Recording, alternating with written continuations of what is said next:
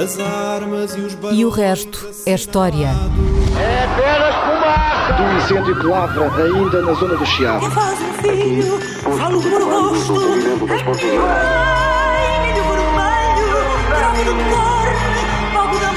Quer transformar este país numa ditadura. Não, lamento. não. Com João Miguel Tavares e Rui Ramos. Olá, sejam bem-vindos ao episódio número 59 de E o Resto é História com Rui Ramos e João Miguel Tavares, o último programa do mês de agosto, e foi precisamente em agosto, dia 24 de agosto de 1820, faz agora redondíssimos 200 anos, é uma daquelas efemérides que nós nos podemos orgulhar, é mesmo redondinha, É redondinha, mais redondo do que isto não há. mais redondo não há, teve início a Revolução Liberal do Porto, que foi certamente uma das revoluções, se não mesmo a revolução, logo dirás, Rui, que modificou de forma mais profunda o país, como estamos, aliás, fartos de salientar Então, neste, programa. neste Sim, programa. É um tema recorrente. É um tema recorrente, sim senhor. E as implicações da Revolução do Porto, aliás, não se sentiram apenas em Portugal, mas também no Brasil, como iremos explicar mais adiante. Mas para já, eh, eu propunha de começar pelo princípio.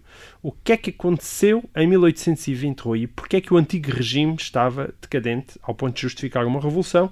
Aliás, o ouvinte, Nelson Gonçalves, enviou uma pergunta que encaixa bem aqui. Gostava de saber se os liberais de 1800 tinham como intenção mudar o país para melhor ou se foi principalmente uma reação às invasões francesas e à subsequente tutela inglesa. Ah, sim, Está bem visto. O, o ouvinte ah, acho que vai no caminho certo. Isto é, o que aconteceu em 24 de agosto de 1820 foi tecnicamente um pronunciamento, um levantamento das tropas ah, que estavam na cidade do Porto. Portugueses? das tropas portuguesas que estavam na cidade do Porto, a que em setembro corresponde um levantamento similar em Lisboa e depois, em janeiro, fevereiro, um levantamento também das tropas portuguesas que estão no Brasil. E, portanto, é este encadeamento de levantamentos militares que fazem aquilo que se chama a Revolução de 1820, isto é, consumam essa, que nós hoje chamamos Revolução Liberal e que eles na altura chamaram apenas uma regeneração do país. Uh, uh, Liberal ainda não é um termo que é usado na altura. Certo. Agora, Mas para tantas tropas se, se levantarem em Porquê? simultâneo, alguma razão deve haver. Porquê é que houve essa razão? Bem, eh, alguns daqueles que, eh, quer no Exército, quer em contacto com o Exército, eh, promoveram ou eh, apoiaram a Revolução, tinham provavelmente ideias que nós hoje podemos considerar liberais, a que podemos chamar liberais.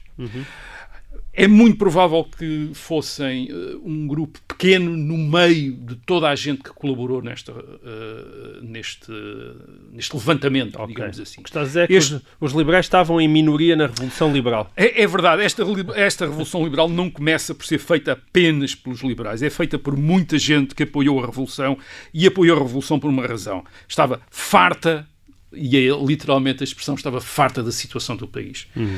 Estava farta porque, te- porque Portugal tinha perdido o monopólio do comércio do Brasil, que era uma das principais fontes de receita da economia portuguesa. Olha, só Para- para explicar isso, o monopólio do comércio do Brasil significava que basicamente que as pessoas não podiam negociar, os países não podiam negociar diretamente no Rio de Janeiro sem passar por Sem Lisboa. passar por Lisboa, já tínhamos falado disso num Certo. programa atrás. E só para dar a ideia do que, do que é que implicou a abertura dos portos brasileiros ao comércio com as nações amigas, Certo. que era sobretudo a Inglaterra, basta, eh, basta atender o número de barcos portugueses. O número de barcos, barcos portugueses que entrou no Rio de Janeiro em 1807, no ano de 1807, foram 777 barcos, barcos e em 1820, 212. Certo. Portanto, Mais de um terço. Menos a de um um terço. Reduzidos a menos de um terço. Quer dizer, isto é, a concorrência dos outros países foi, e sobretudo a Inglaterra, foi brutal. enorme. Portanto, há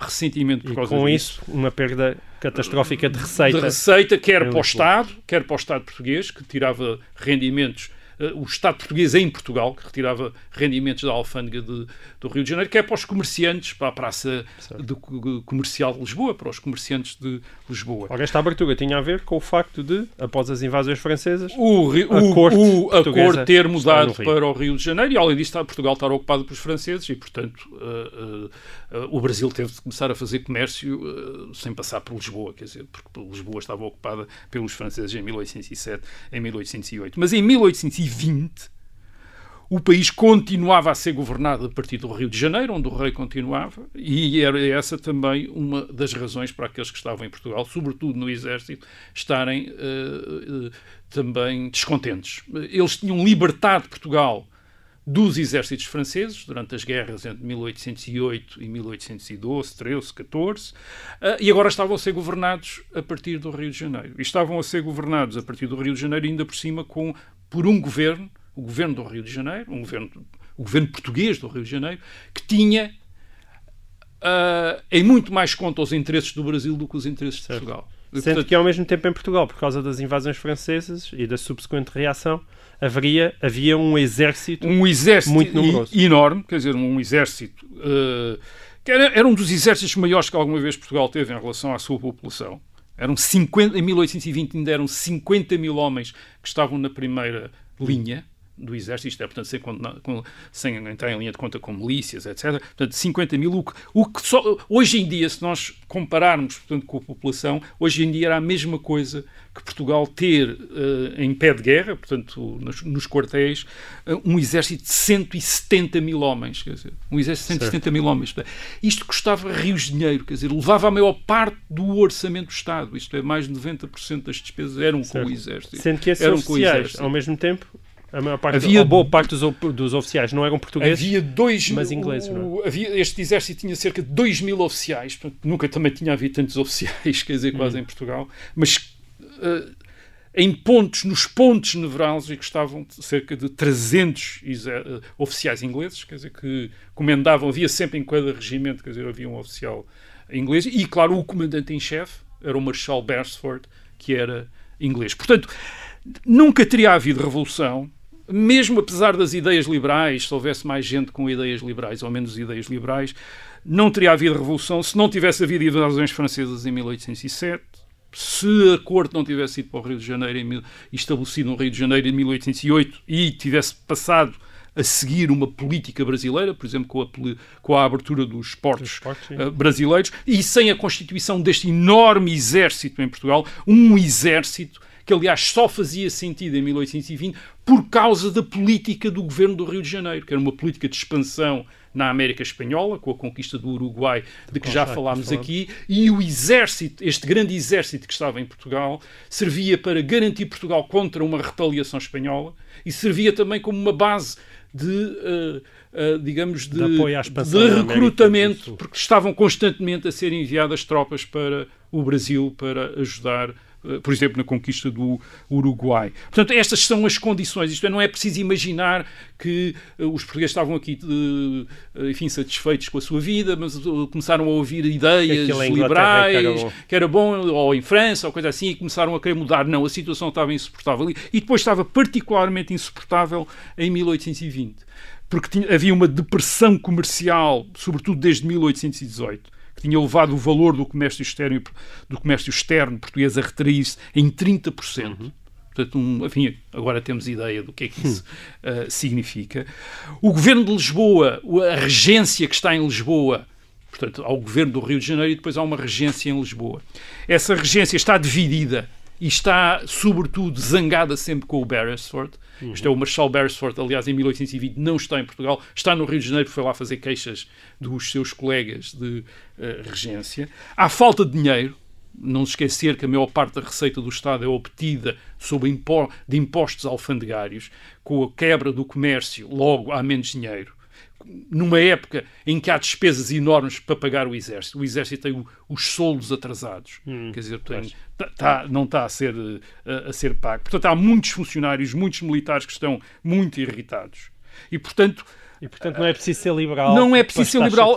E, aliás, não Tão pouco é preciso ser liberal que em agosto e em setembro de 1820, muitos dos que se revoltam, muitos daqueles que estão à frente da revolta, vêm a ser nos anos seguintes dos maiores inimigos dos liberais. Isto é, mas colaboram na revolta em 1820. Isto é, o que é que eles querem em 1820? Eles querem, perante o fracasso do governo do rei no Rio de Janeiro, eles querem outra forma de governo, querem o rei em Portugal e querem outra forma de governo, uma vez que já deixaram de confiar no rei, portanto querem alguma forma de representação nacional que, uh, digamos que... Que os representa ele. Uh, e, quer dizer, e, e, que atenda aos interesses, aos interesses uh, portugueses. Portanto, os liber... não é preciso imaginar que de repente houve uma conversão do país a qualquer uhum. coisa que se chame liberalismo, ou que houvesse muitos liberais. O próprio exército toma esta, esta iniciativa e há razões para isso, independentemente da ideologia. E depois há também uma outra razão que é o exemplo espanhol. Tinha havido uma revolta militar certo. em Espanha para uh, restaurar. Portanto, o, o, que nós temos basicamente em 1820 é uma divisão das elites na sociedade portuguesa, isto é, de fidalgos, clero, magistratura, portanto, a magistratura inclui o funcionalismo, militares, uh, comerciantes que inicialmente estão unidos em relação à necessidade de mudar as coisas e depois se dividem acerca. E, portanto, aí não são liberais, nem deixam de ser, quer dizer, certo. toda a gente é, é pela mudança, mas depois, quando se, quer, quando se quer concretizar exatamente então como é que o país deve ser, aí é que se dividem e aí é que uns aparecem mais liberais do que os outros. Certo.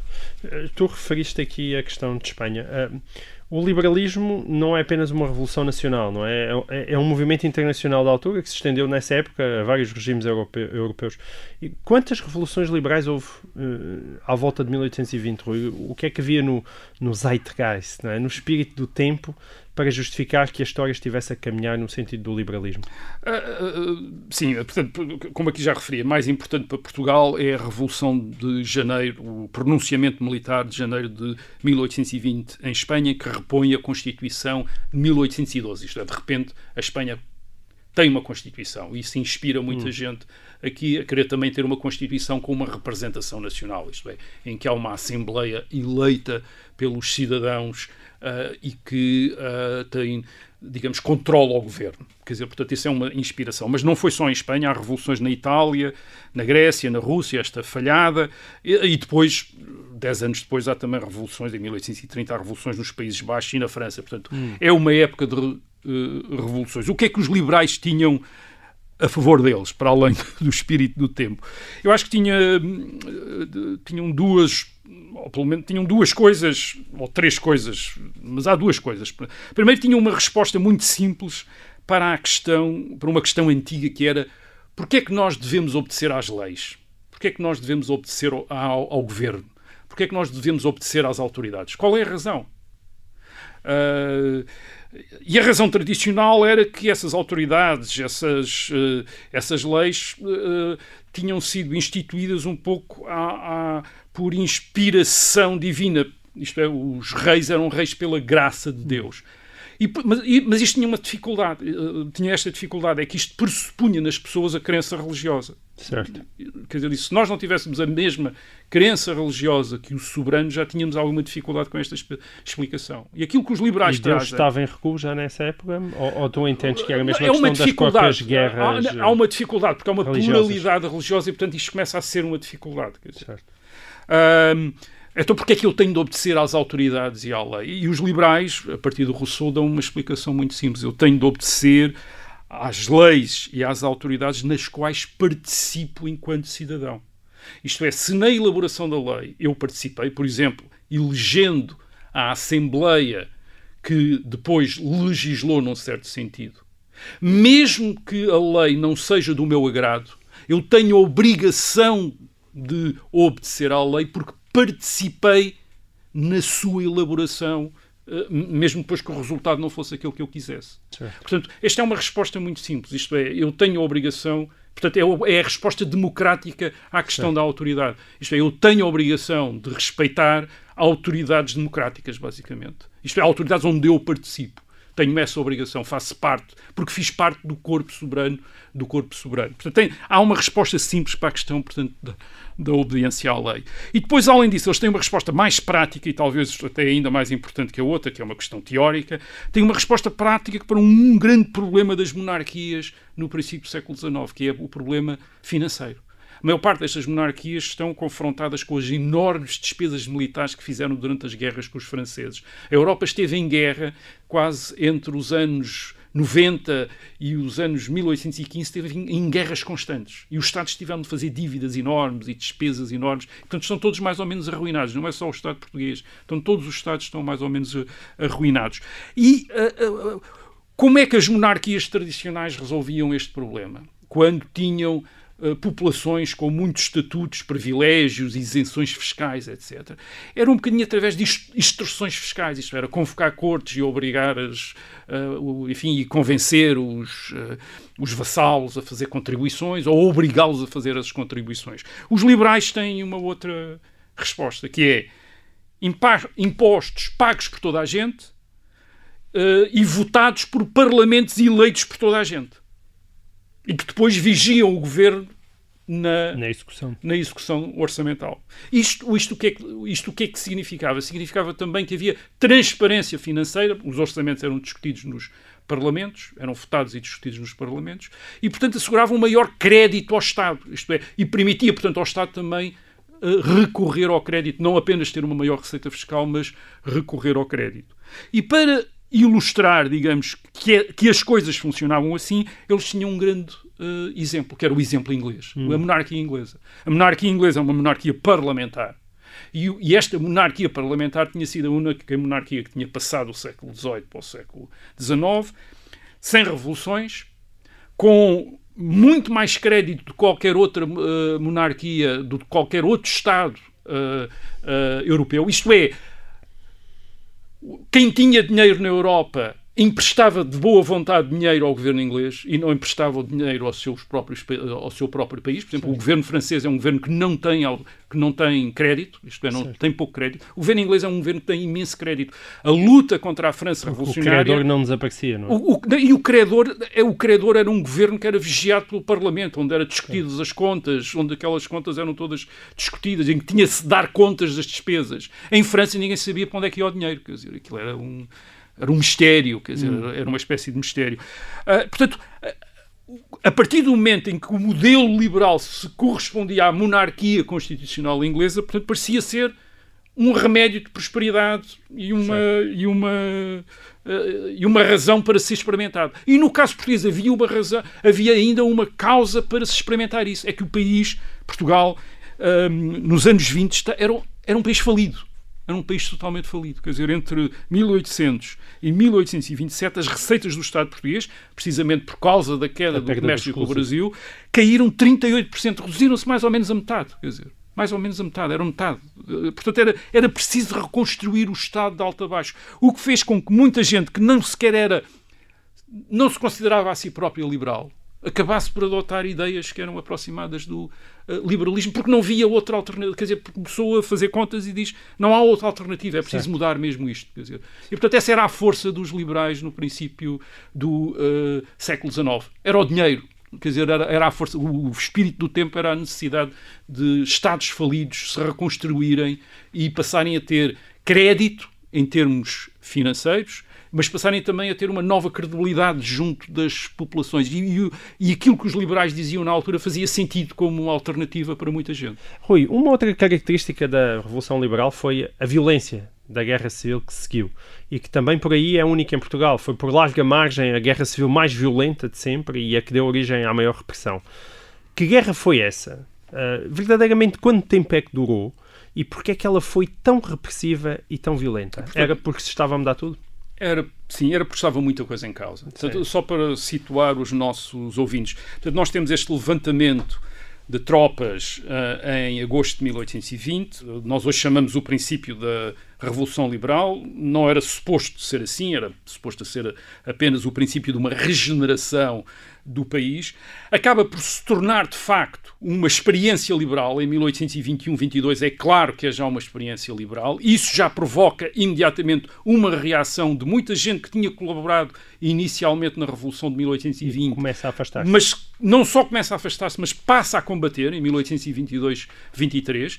Depois há um novo, há um contragolpe isto é, o exército muda de, uh, muda de campo em 1823, que derruba o governo que nós hoje chamamos de governo liberal, quer dizer, uh, há uma nova experiência de, de, absolutismo, isto é, de governo monárquico com, absoluto. Com Dom Miguel, 18... não é? Uh, não, com Dom João VI ainda, Desculpa. entre 1823 e 1826. Depois, em 1826, vem, morre Dom João VI, o seu sucessor é Dom Pedro IV, o imperador do Brasil, que dá uma carta constitucional e temos um segundo período liberal entre 1826 e 1828, em que mais uma vez, aqueles que não estão de acordo com os liberais, nem com a, a Carta Constitucional, com a nova Constituição, uh, se revoltam. Uh, e há milhares de tropas revoltadas em Espanha a tentar entrar em Portugal para derrubar a Carta. Portanto, há uma guerra civil, com uma intervenção inglesa, aliás, para defender uh, Lisboa. Em 1828, Dom Miguel chega e resolve destruir o regime uh, da Carta Constitucional e proclamar-se rei absoluto há um novo princípio de guerra civil, porque então são os liberais que se revoltam em 1828 contra Dom Miguel. Uh, os liberais perdem em 1828, vão para uh, o exílio e regressam depois em 1832 para uma guerra civil que dura entre 1832 e 34. Portanto, entre 1820 e 1834 nós temos estes períodos de constante quase guerra civil. Umas vezes uns estão no poder e os outros estão na oposição, mas quem está na oposição geralmente está em revolta militar. E sim, este foi um período de enorme violência, só para dar o exemplo do que do governo de Dom Miguel em 1828. De acordo com algumas uh, fontes, o governo de Dom Miguel faz 14 mil presos políticos, e uh, leva ao exílio cerca de 13 mil pessoas. Há ainda 39 pessoas que são condenadas à morte e executadas. Uh, só para nós termos uh, uma impressão do que é que isto significava. Se nós transpuséssemos estes números para hoje em dia, em função da população que uhum. Portugal tem hoje, nós hoje teríamos qualquer coisa para um regime que teria começado com 47 mil presos políticos, 40 mil exilados, e 132 execuções. Ora bem, nunca, nem uh, em 1910, quando se passou da monarquia para a república, nem em 1926, quando se passou da República para a ditadura militar, que veio dar origem ao Estado Novo, nem em 1974, no 25 de Abril, quando se passou do Estado Novo para aquilo que nós chamamos hoje a democracia, nunca nenhum, em, nenhum destes momentos houve repressão, nenhum choque político deste tamanho. Este foi, de facto, o maior choque político dos últimos 200 anos em, Uh, em Portugal e o, e o, mais violento. Quer dizer, isto é, atingiu milhares de pessoas Uh, uh, em determinadas regiões do país chegou a estar, por exemplo, no norte, no, na região do Douro, chegou a estar quase 1% da população chegou a estar pronunciada, isto é, acusada Sim. da rebelião em 1828. Isto, isto não se passou mas, nunca mas mais tu na história dizias de que está muita coisa em causa, que estava muita coisa em causa, o que é que verdadeiramente estava em causa? Não era apenas uma, uma reorganização de uma forma de governar? Porque é que isso era levado tão a peito? Não, porque houve mesmo a sensação que o país uh, podia começar a ser outro. Isto é, uh, conforme quem vencesse, ia fazer um país que não tinha nada a ver com o país dos outros. Isto é, se os miguelistas tivessem vencido, o seu país não teria nada a ver com o país dos liberais e se os liberais uh, tivessem uh, vencessem como venceram, o país deles era mesmo um Portugal completamente diferente do Portugal uh, que existiria sobre Dom Miguel. E ambos os lados tinham essa noção, isto é, hum. que não partilhavam, não partilhavam dos mesmos princípios. Havia uma grande, uma grande diferença. Nós hoje, nós hoje temos uma tendência para ver a Revolução Liberal depois de, na sequência da Revolução Francesa e, portanto, quase como uma uma sequência lógica, isto é, tinha havido a Revolução Francesa, a Revolução Francesa iniciou a época contemporânea, logo Portugal tinha de seguir também esse caminho. Mas em 1820 a Revolução Francesa de 1789 tinha falhado. Em 1820 a memória que havia era de uma revolução falhada. Os Bourbons e o catolicismo tinham voltado à França em 1815. A Europa era vigiada pela chamada Santa Aliança, que era uma aliança entre a França, a Rússia, a Prússia, a Áustria, para impedir revoluções de tipo Revolução Francesa na, que acontecesse outra vez na Europa. A moda literária era o romantismo, que nesta altura era uma toda medievalista e passadista, portanto, hum. o que as pessoas queriam era o passado. Portanto, havia uma grande rejeição do terrorismo, terrorismo revolucionário. Portanto, digamos que os liberais não se pode dizer que eles fossem os únicos que sentissem que tinham a história do seu lado. Isto é, quem se opunha aos liberais também sentia que tinha a história do seu lado. Isto é, todo, aqueles que queriam a continuação de uma monarquia absoluta católica também sentiam que tinham a história do seu lado e achavam certo. que podiam manter. E, portanto, o confronto tem a ver com isso. Temos duas forças políticas que sentem que têm a história do seu lado uns que dizem que têm a história desde sempre, outros que dizem que têm a história contemporânea, quer dizer, e que estão dispostos para lutar até ao fim para uh, defender aquilo em que, que uh, aquilo em que acreditam. A transformação que os liberais estão a propor ao país é enorme. Uh, basta, vou mencionar apenas duas diferenças fundamentais. Quer dizer, por exemplo, a separação de poderes, isto é, poder executivo poder legislativo, poder judicial. Nós hoje damos isso como adquirido. adquirido não existia, quer dizer, antes de 1820. Os poderes são exercidos pelos mesmos magistrados. Uh, os vários poderes são exercidos pelos mesmos magistrados no Estado. Quer dizer, uh, aliás, nós chamamos magistrado, um juiz é também um administrador, uh, o rei é simultaneamente governo, legislador e também, e também juiz. Isso é uma, é uma diferença enorme. Outra diferença também muito grande: as pessoas tinham estatutos diferentes, conforme eram civis, militares ou religiosas, conforme viviam em certas regiões, ou tinham certas genealogias. Portanto, nem, nem toda a gente pagava os mesmos impostos.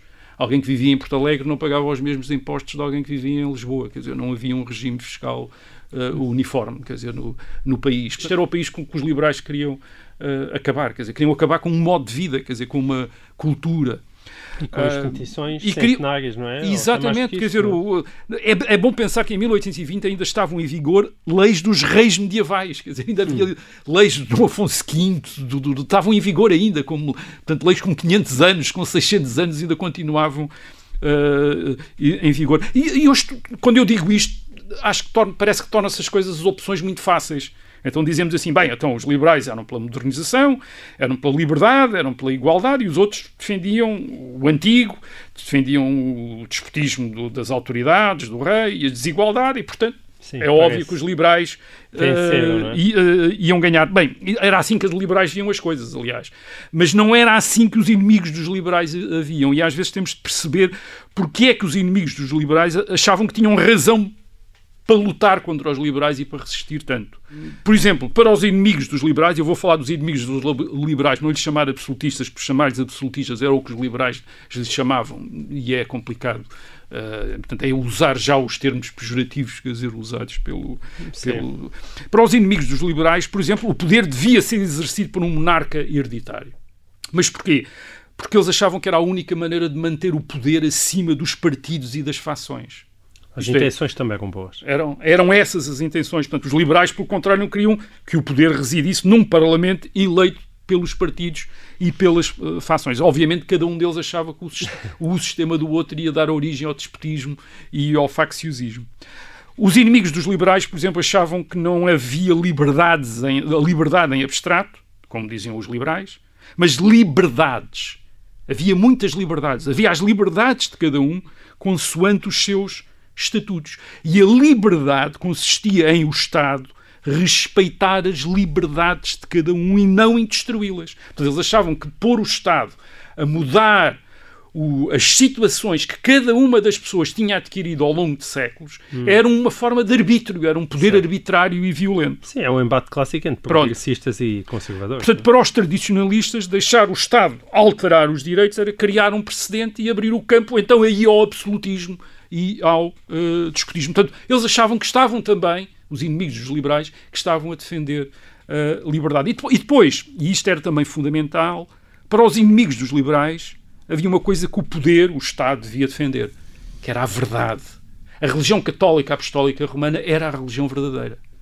E eles não percebiam porque é que os liberais não queriam que o Estado defendesse a religião católica apostólica romana e queriam defender a liberdade de consciência, quer dizer, cada um, cada um poder ter. Não. Sim. E portanto eles achavam que se havia a verdade, o Estado tinha a obrigação de defender a verdade, porque senão era dar origem ao poder dos ímpios e dos, e dos mal intencionados. E depois é bom pensar que os inimigos dos liberais também tinham grandes autores em quem recorrer. Certo.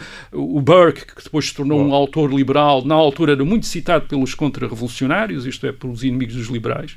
Uh, o jo Joseph de Maistre, uh, exato, pelas críticas à, à, Revolução Francesa. E depois tinham potências amigas, a França, a Espanha, até aos anos 30, e o Vaticano, portanto tinham um apoio suficiente para resistirem aos liberais. Muito bem. Uh, a Revolução Liberal teve ainda como consequência a independência do Brasil, não é? Em boa parte porque as Cortes Gerais de 1820 quiseram obrigar o Brasil a perder a sua condição de reino.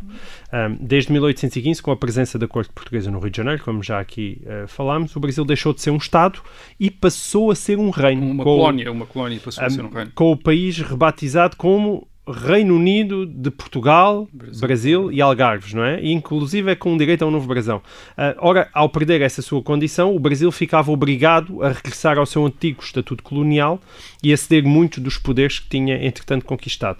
Um, o desejo das Cortes uh, Gerais Liberais acabou então por dar um empurrão decisivo ao famoso grito do Ipiranga não é? e à declaração da independência do Brasil. Ora, em 1822. Exatamente, em 1822. Ora, a questão aqui é que esta decisão, não é? Entre esta, esta, decisão sobre a relação entre Portugal e o Brasil parece muito pouco liberal. É?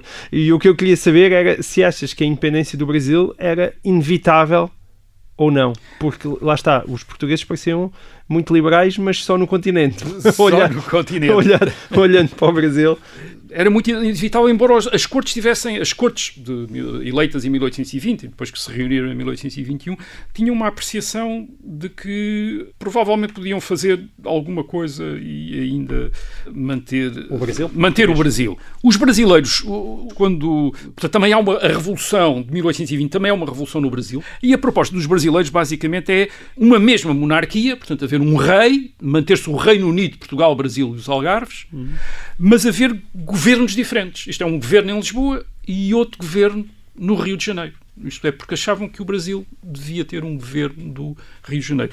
As cortes em Lisboa não aceitam isso. Quer dizer, não aceitam que haja um governo no Rio de Janeiro. E, e, porquê, e porquê que não aceitam? Isto é, porque não aceitam esse, esse governo? Em, primeiro lugar, porque as cortes, aquilo que se chama-se as cortes, a Assembleia Constituinte, diríamos nós, em linguagem do século XX, hum. em Lisboa a ideia era concentrar em todo o poder no Estado, concentrá-lo nas Cortes, isto é, no, na Assembleia Constituinte.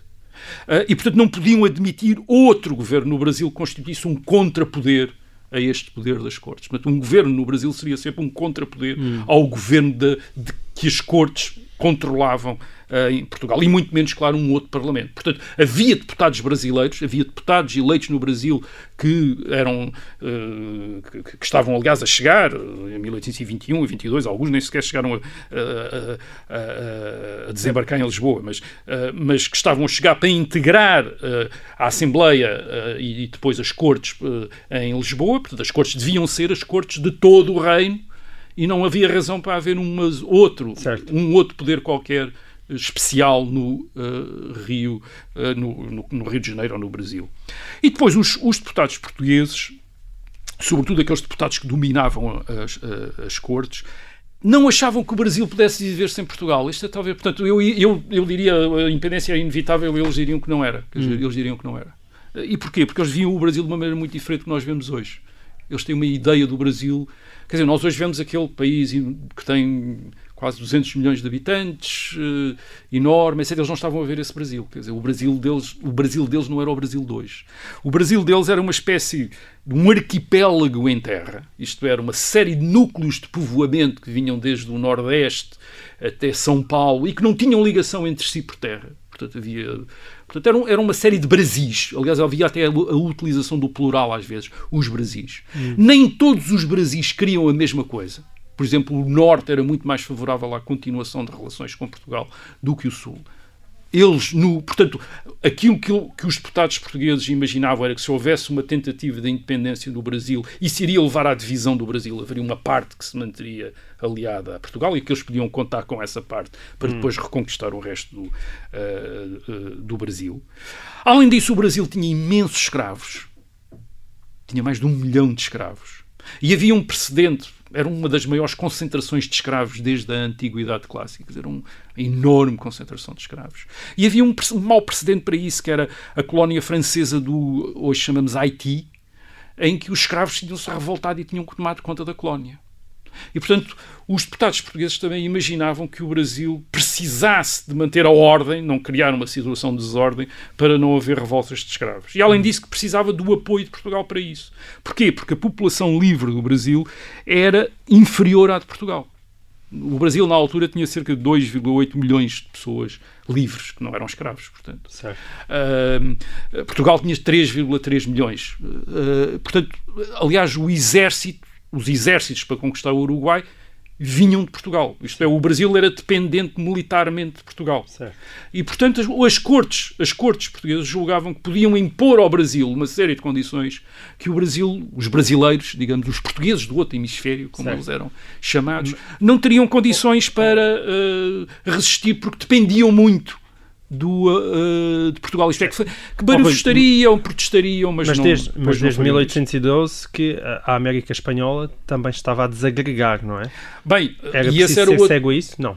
Não, esse era o outro exemplo que militava a favor da ideia de que era preciso manter uma relação com Portugal. A ideia também era que a partir do momento em que se quebrou a relação entre a América Espanhola e a, monarquia espanhola, a tendência foi para tudo se desagregar em repúblicas que de facto não eram repúblicas, eram estados militares governados por tiranos, por déspotas militares, por generais mais ou menos enlouquecidos que tomavam conta de, daquilo.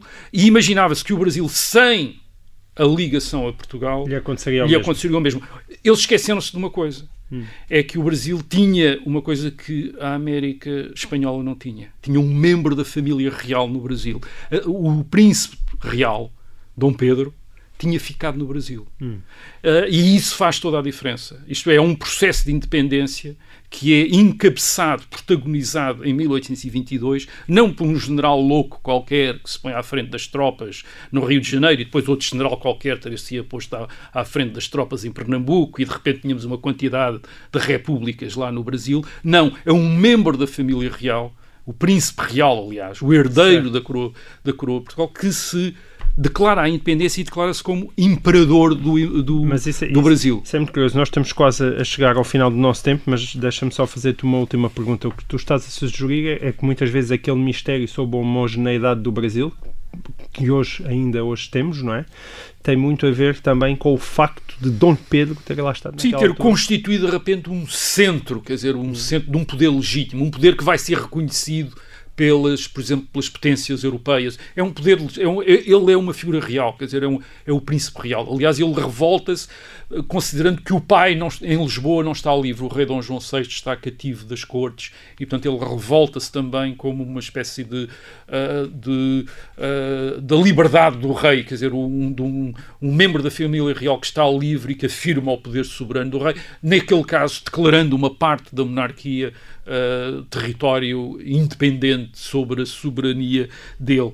Uh, e isso imediatamente muda as coisas no Brasil. Isto é, cria este foco, este, este foco de, de soberania, quer dizer, de, de, agregação. Portanto, de repente o Brasil tem um enquanto a América Espanhola tem, uma, tem focos de desagregação, o Brasil tem um foco de agregação que é o príncipe real, quer dizer, novo imperador, certo. novo uh, imperador. E depois, a partir daí, uh, não há o exército português não está absolutamente nada interessado em ir fazer guerras na América para recuperar uh, a América. Em 1823, aliás, quando as cortes decidem enviar uma expedição a recuperar o Brasil, é quando o regime liberal perde completamente o apoio militar e cai. Aliás, já tinha a mesma coisa acontecido em Espanha em 1820. Hum. A revolta militar espanhola em 1820 é a revolta do exército que, em princípio, ia ser enviado para a América Espanhola para recuperar a América certo. Espanhola. Os militares, quer espanhóis, quer portugueses, não querem morrer ninguém pelas Américas. Ninguém, ninguém está interessado ninguém em, morrer está interessado em morrer do outro lado do Atlântico. Como, como na década de 70 também já não havia e, ninguém. E, portanto, ninguém quer morrer, na, exatamente, ninguém quer. E, portanto, a independência a partir daí é quase uh, inevitável e depois ainda por cima tem o apoio da Inglaterra, que quer hum. separar as Américas do, das, das potências coloniais europeias. E assim termina mais um E o Resto da História. Até para a semana.